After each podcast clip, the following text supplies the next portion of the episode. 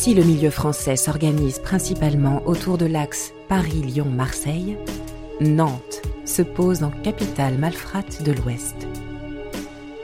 Pour accueillir les marins, les voyous locaux ont multiplié les maisons closes d'abord, les bars à hôtesses ensuite, jusqu'à en faire la spécialité locale. Vous écoutez Gang 70s, épisode 9. Nantes, deuxième partie. Si le petit Alain échappe provisoirement à la justice, les enquêtes financières se poursuivent et laissent un goût amer aux voyous locaux.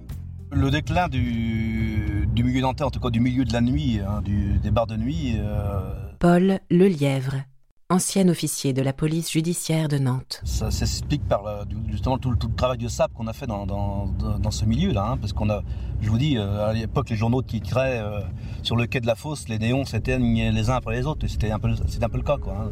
Donc on, a vraiment fait un, très gros travail. euh, on s'est vraiment occupé de tous ces bars de nuit. hein. donc c'est ça aussi qui a fait qu'ils ont un peu abandonné la chose.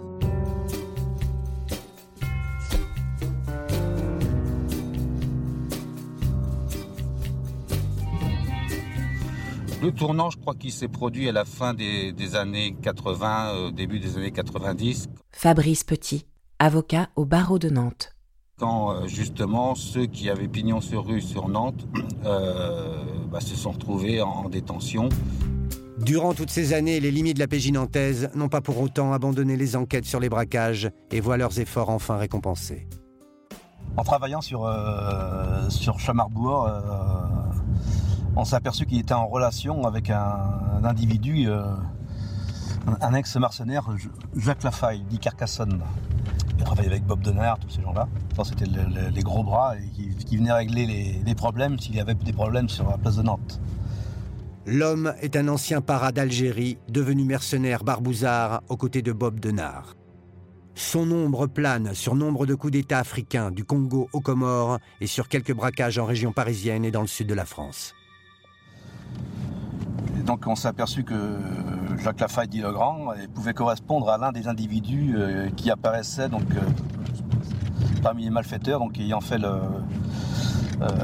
braquage donc, du, fourgon du magasin Carrefour à Nantes en 79 et également le- sur le braquage de Rolex en Suisse en, septembre 80. En mettant en place des écoutes téléphoniques, en, mettant en place des filatures, on est allé l'interpeller à Séméac et là on est tombé sur un arsenal de fusils d'assaut, d'armes, euh, etc. Les armes de la avaient été utilisées sur le, le fourgon de Carrefour. 15 ans après le braquage du centre commercial Carrefour, le procès s'ouvre enfin le 21 juin 1994. Sur le tournage de Borsalino, dont il partageait la vedette avec Jean-Paul Belmondo, Alain Delon avait rencontré Jacques Lafaille. Ce dernier joue le rôle d'un boxeur, le début d'une amitié entre les deux hommes. Verdict 9 années de réclusion pour Jacques Lafaille, 6 ans pour Roland Chamarbois et acquittement pour René Cloutot. Les affaires de braquage soldées, les clubs de nuit dégringolent les uns après les autres. Les bars ont été à vendre euh, par- parce qu'il y a eu des saisies, parce qu'il y a eu des contrôles fiscaux, parce qu'il y a eu des redressements fiscaux et que à partir de ce moment-là, on a revendu les bars pour euh, payer ces redressements fiscaux, parce que c'est quand même le paradoxe, c'est que ça se solde toujours par euh, des problèmes fiscaux. Et, euh, et les bars ont été rachetés par un peu, euh, un peu tout le monde, je dirais. À Nantes, il y avait un milieu qui était déjà pas, Pierre-Marie Herriot, rédacteur en chef de Presse Océan. pas très très important. Euh, même s'il y avait des, des- des- des bons gars, mais des, des bons truands, mais pas, ils n'étaient pas légion. Puis surtout, il y avait des bons flics. Et le problème, c'est que bah, tous les truands, ils ont fini en tôle.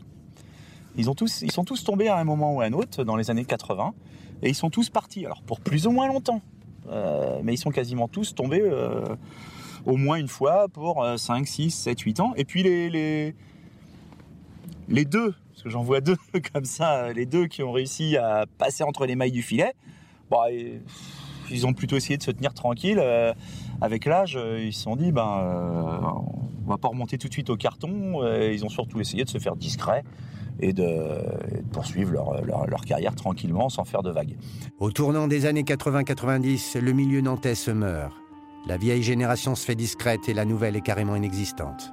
Le problème, c'est que les, toutes les jeunes pousses du milieu nantais ont été soit, soit tuées en pleine jeunesse, fauchées en pleine jeunesse, euh, soit dans des règlements de compte, soit dans des accidents, et les autres euh, emprisonnés assez rapidement. Peu de règlements de compte, mais bien ciblés, puisqu'ils ont décapité la relève et privé le milieu nantais de patrons. Les caïds morts, les bars ne vont pas pour autant fermer. Une faune interlope composée pour l'essentiel de gros bras de la nuit prend alors la relève. Avoir un bar de nuit, ça, ça t'en imposait un petit peu, ça permettait de s'imposer euh, dans un monde où finalement il n'y avait plus vraiment de caïds, il n'y avait plus vraiment de patrons. Euh, donc c'était plus un moyen de, blanchir son argent, mais c'était un petit peu un moyen d'avoir une reconnaissance dans un milieu et puis de se faire un peu d'argent quand même, parce que bon, ça, rapporte les bars de nuit, contrairement à ce qu'on pourrait croire, ça rapporte bien.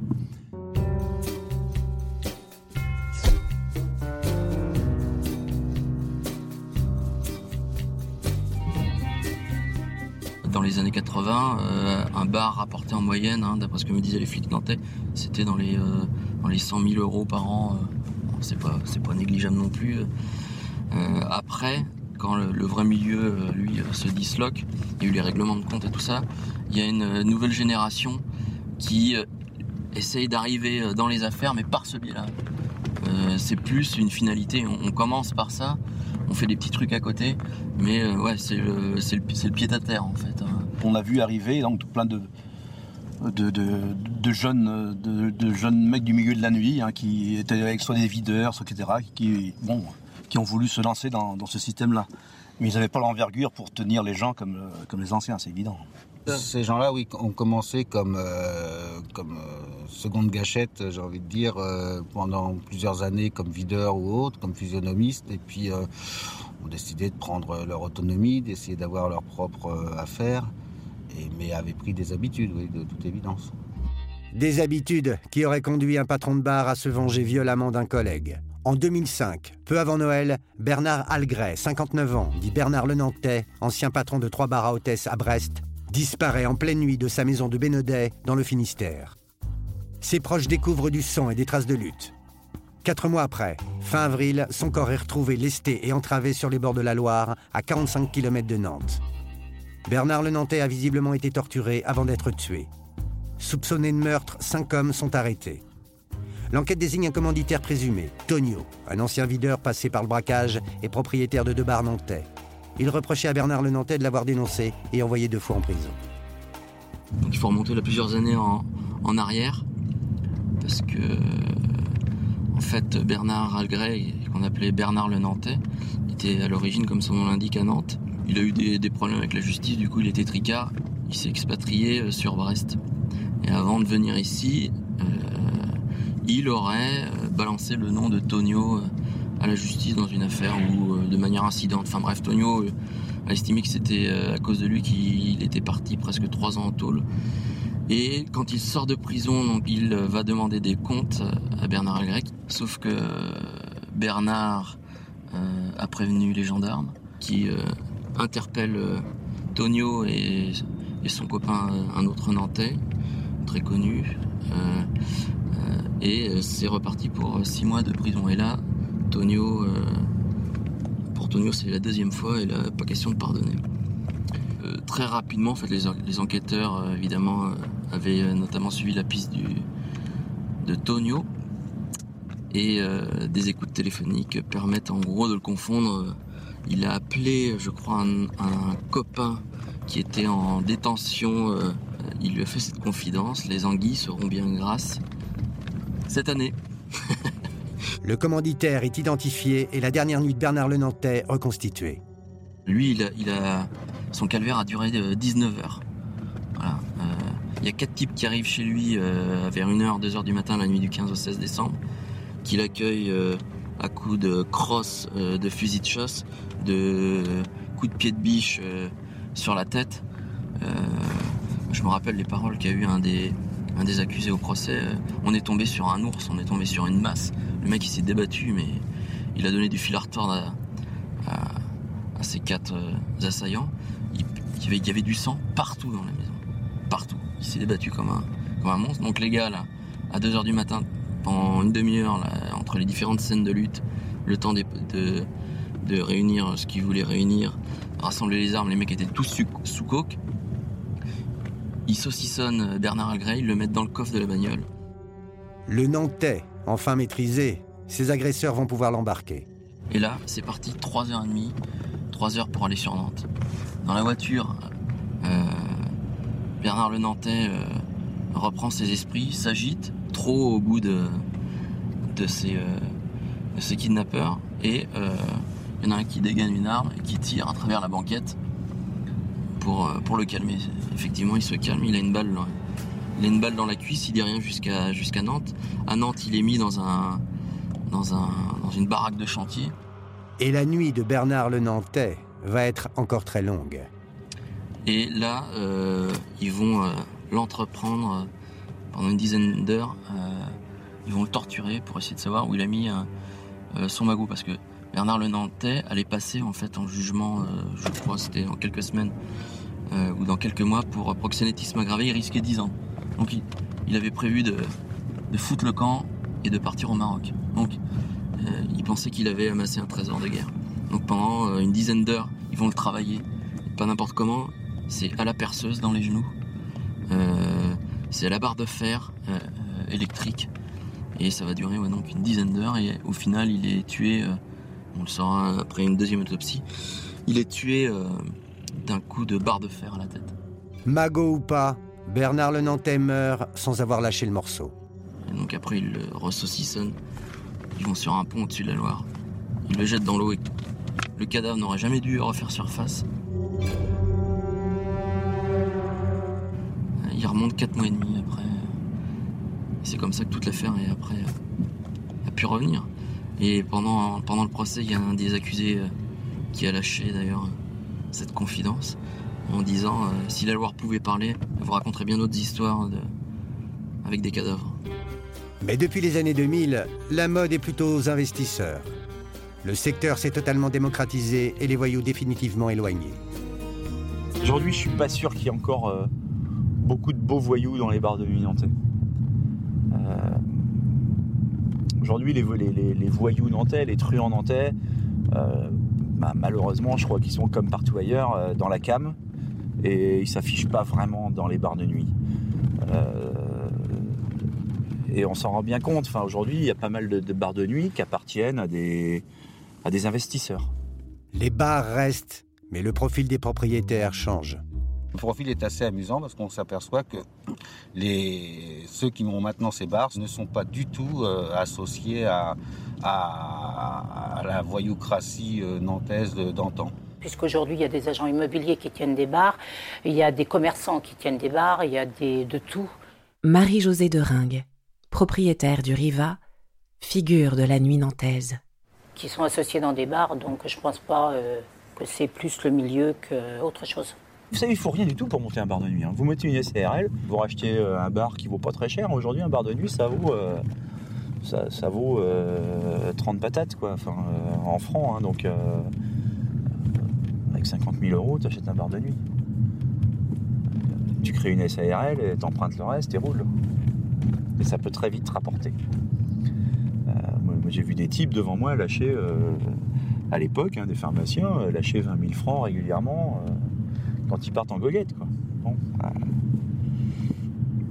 Et les, les voyous, les types qui sont toujours euh, dans la truanderie, euh, ils sont dans la cam pour l'essentiel et ils n'ont pas du tout envie euh, d'avoir des soucis supplémentaires euh, et de se faire prendre éventuellement, de tomber pour une banale, banale fraude fiscale ou, ou- ou une histoire de proxénétisme idiote. À l'image des frères Chevalier, qui avaient à partir du début des années 90 réussi à acheter plusieurs bars à hôtesse entre Rennes et Nantes. Une mainmise sur le marché des nuits chaudes qui n'a pas été du goût des autorités locales et qui leur vaut des ennuis en décembre 2004. Euh, Le parquet de Nantes a décidé de fermer euh, une, trentaine de bars qui appartenaient euh, à la même famille. Et en considérant, parce que les policiers considéraient que ils allaient trop vite, ils montaient trop vite en puissance, trop rapidement, et qu'il y avait beaucoup d'argent qui, sortait de ces bars, qui rentrait dans ces bars, et suspectaient euh, du proxénétisme en bande organisée. Et l'enquête a permis de dresser une photographie précise de la clientèle et révéler quelques surprises. Là, il y a des clients qui ont été entendus et Yvan Tréberne, avocat au barreau de Nantes. ce dossier était particulièrement intéressant parce qu'on y a découvert des chèques euh, ou des, des facturettes de, de carte bleue de notables, de gens assez puissants euh, sur la ville, dont je tairai les noms, qui ont été entendus pour certains, qui ont été plus ou moins oubliés pour d'autres, et euh, qui fréquentaient ce genre d'établissement parce que, je sais pas, soit ils sont seuls, soit ils sont divorcés, soit ils y trouvent euh, euh, voilà, de, de, la tendresse. Mais la dernière grande affaire des bars nantais ne va pas donner les résultats escomptés. Ça a donné lieu en fait à un procès pour blanchiment simple et euh, tolérance à la prostitution parce qu'ils n'ont pas pu prouver qu'il y avait dans le cadre de, l'exercice de ces bars euh, un, réseau de, de proxénétisme établi. Et l'aîné des frères, présenté comme le nouveau parrain nantais, va apparaître dans un rôle finalement moins spectaculaire. Moi, la personne que j'ai défendue qui avait ces trois bars, c'est quelqu'un qui a commencé à travailler à 16 ans, qui a travaillé comme soudeur dans le nucléaire jusqu'en 1990. Et il a une, plus d'une cinquantaine d'années maintenant, qui a toujours travaillé, qui a eu l'opportunité un jour de reprendre un bar parce qu'on lui a proposé, parce qu'il connaissait un ami voilà, qui, en avait monté un, et puis euh, qui lui avait proposé de lui succéder. C'était l'occasion pour lui d'arrêter de, se déplacer dans, dans, les usines, dans les centrales nucléaires, etc. Voilà. Puis peut-être, euh, je sais pas, de faire de nouvelles rencontres, j'en sais rien. Les bars fermés ne vont pas le rester très longtemps, et l'opération de nettoyage fait long feu. On a découvert il n'y a pas très longtemps que la plupart des bars qui avaient été fermés dans le cadre de ce dossier, qui a défrayé la chronique et qui euh, a suscité, euh, enfin a fait couler beaucoup d'encre et quelques images, euh, avaient été revendus à, sous, le contrôle du mandataire liquidateur et avec les bénédictions, j'imagine, du parquet, à des personnes qui se sont empressées pour la plupart, euh, enfin dans le cadre de la plupart des bars, de réinstaller exactement le même type d'établissement, donc euh, au vu et au sud de tout le monde. Donc c'est assez drôle. C'est-à-dire qu'on a du mal, euh, semble-t-il, à se débarrasser de ce genre d'établissement. Aujourd'hui, tout ça, ça a changé aussi. C'est-à-dire que le, le, les transports marit maritimes ont évolué, le port de Nantes euh, existe toujours mais vide, désespérément vide, les chantiers ont été détruits, euh, il n'y a plus aucun bateau qui arrive ici, euh, sinon quelques bateaux de, plaisance. Donc les, choses ont changé, mais malgré tout, ce, ce quai de la Fosse est resté, au moins de manière résiduelle, un lieu où traditionnellement il est possible d'aller boire un verre pour ceux que ça intéresse dans ce qu'on appelle à filles. Oui. Comme à Dunkerque, comme à Brest, comme dans ces, ces villes où, où, il y a tous ces, ces bateaux. Et ça continue un peu comme ça. Nous, on est tous sur le quai de la Fosse parce que le quai de la Fosse, les clients qui viennent de l'extérieur savent que le quai de la Fosse, c'est là où ils trouvent des bars. À la grande époque, il y avait une cinquantaine de bars. Bon, il, s'avère que c'est vrai que la police a été, euh, pour nous, euh, nous étions très surveillés. Euh, le proxénétisme n'existe pas euh, en France, je pense, et, et, à Nantes encore moins. Nous avons une municipalité qui est carrée, qui est sérieuse, donc nous n'avons pas euh, le droit, comme à Paris ou comme dans d'autres villes, euh, de bar montant, de, de, rapport avec les clients, ni quoi que ce soit. Donc nous avons uniquement ben, un bar d'ambiance. Euh, moi j'appelle ça, nous sommes presque, ce qui va faire rire peut-être d'autres personnes, nous sommes presque des assistantes sociales des ménages, puisque les hommes se plaignent à nous euh, euh, de leur maison, de leur enfant, de leur vie, de, leur, euh, de tout ce qui concerne toujours quand il y a quelque chose qui ne va pas. Nous avons toujours notre clientèle. Je revois, là, je viens de reprendre dix ans après, et je revois toujours mes anciens clients. J'arrive à un certain âge et j'ai toujours des clients intéressants, les mêmes clients d'il y a 20 ans ou 30 ans. Il y a les pères, euh, les pères de famille qui viennent dans nos bars, et après il y a les enfants, si vous voulez, ou qui viennent avec papa quand ils ont atteint l'âge de 18 ans ou 20 ans, et qui s'encanaillent après à venir dans les bars retrouver les mêmes amis que leur père. Euh, c'est sympa aussi. Il y a eu des héritages, il y a eu des gagneurs de loto, moi j'ai tout eu. J'en ai eu un il y a quelques années. Enfin, je tenais le Kentucky à l'époque. Il avait gagné au loto. C'était un Vendéen. Il avait gagné quelques millions au loto. Ben, il dormait sur le parking d'en face parce qu'il était intéressé par toutes les filles qui étaient là. Et il dormait dans sa voiture. Il attendait trois heures. Il revenait euh, prendre un verre au bar toute la journée, toute la nuit. Il retournait dans sa voiture à 2 heures du matin et a dépensé tout son loto dans mon affaire. Ces lieux, qui sont des lieux de nuit fermés, euh, sont des lieux qui sont fréquentés par qui? par des gens qui cherchent un peu de tendresse, mais qui néanmoins ont de l'argent à dépenser euh, pour payer des bouteilles de champagne à, des filles, et qui préfèrent aller là plutôt que rencontrer des prostituées dans la rue.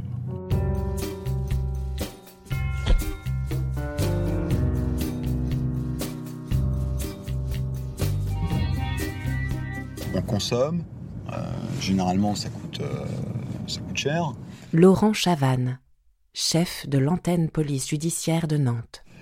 donc, consomme de l'alcool ou on boit un verre. Donc, c'est pas la même démarche que le, que le, que le client qui va voir un, qui va voir une prostituée dans la rue. C'est pas pareil. Quoi. Celles qui, qui sont dans ces bars euh, comme hôtesse, la plupart du temps, ce sont des, filles qui sont euh, étudiantes ou euh, qui, qui font complètement autre chose, je dirais, dans la journée. Hein, c'est plus, c'est plus la nantaise comme, comme l'image ancienne D'abord, on n'est pas dans, le cadre d'une prostitution organisée, hein, ce n'est pas des maisons closes, et ça c'est important à, souligner, même si d'aucuns euh, pensent que c'est forcément des maisons closes, ce n'est pas des maisons closes, c'est euh, des bars à hôtesse avec... Euh, avec tout ce que ça comporte. Alors comme ça génère énormément d'argent, c'est vrai que quand on voit le prix d'une bouteille de champagne, on, se dit que d'aucuns doivent être intéressés à faire travailler ces hôtesses et dans le cadre de ces bars. Il n'y a pas eu que des tenanciers de bars qui ont qui ont été voyous. Hein. Il y en a eu d'autres, et puis maintenant encore plus, puisque c'est beaucoup de femmes qui sont sur Nantes maintenant qui dirigent les bars. Donc, euh, hein, nous ne sommes pas des voyous.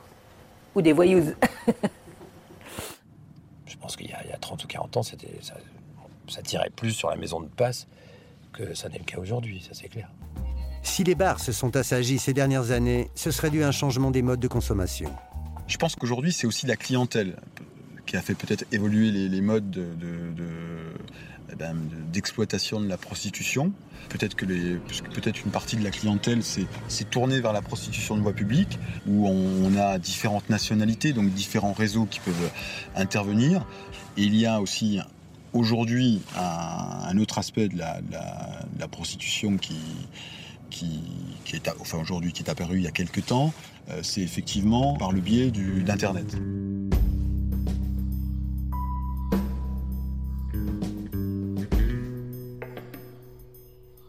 Parce que là aussi, on peut avoir des réseaux de proxénétisme derrière, euh, derrière ce, mode de prostitution.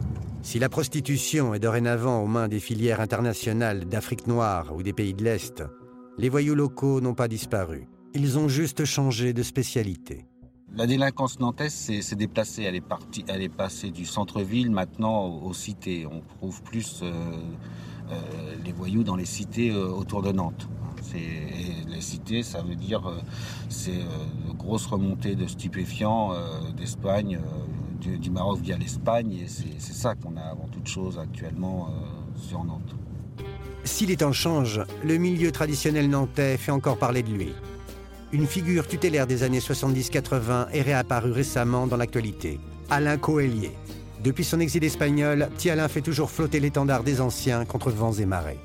Petit Alain, dernière figure de la pègre traditionnelle, est passé des filles au stup. Son parcours est symptomatique de la voyoucratie nantaise. Sur le quai de la Fosse, les bars de nuit ne sont plus dans l'ombre du milieu. Les affranchis, qui tiraient les ficelles, ont laissé la place aux petits commerçants locaux. Mais les nouveaux truands nantais ont rebondi. Comme ailleurs, ils sont aujourd'hui dans les quartiers, occupés à trafiquer cannabis et cocaïne. La tradition est donc sauve et Nantes peut conserver son titre de capitale du Far West en régnant sur ses satellites Saint-Nazaire, Lorient et Brest.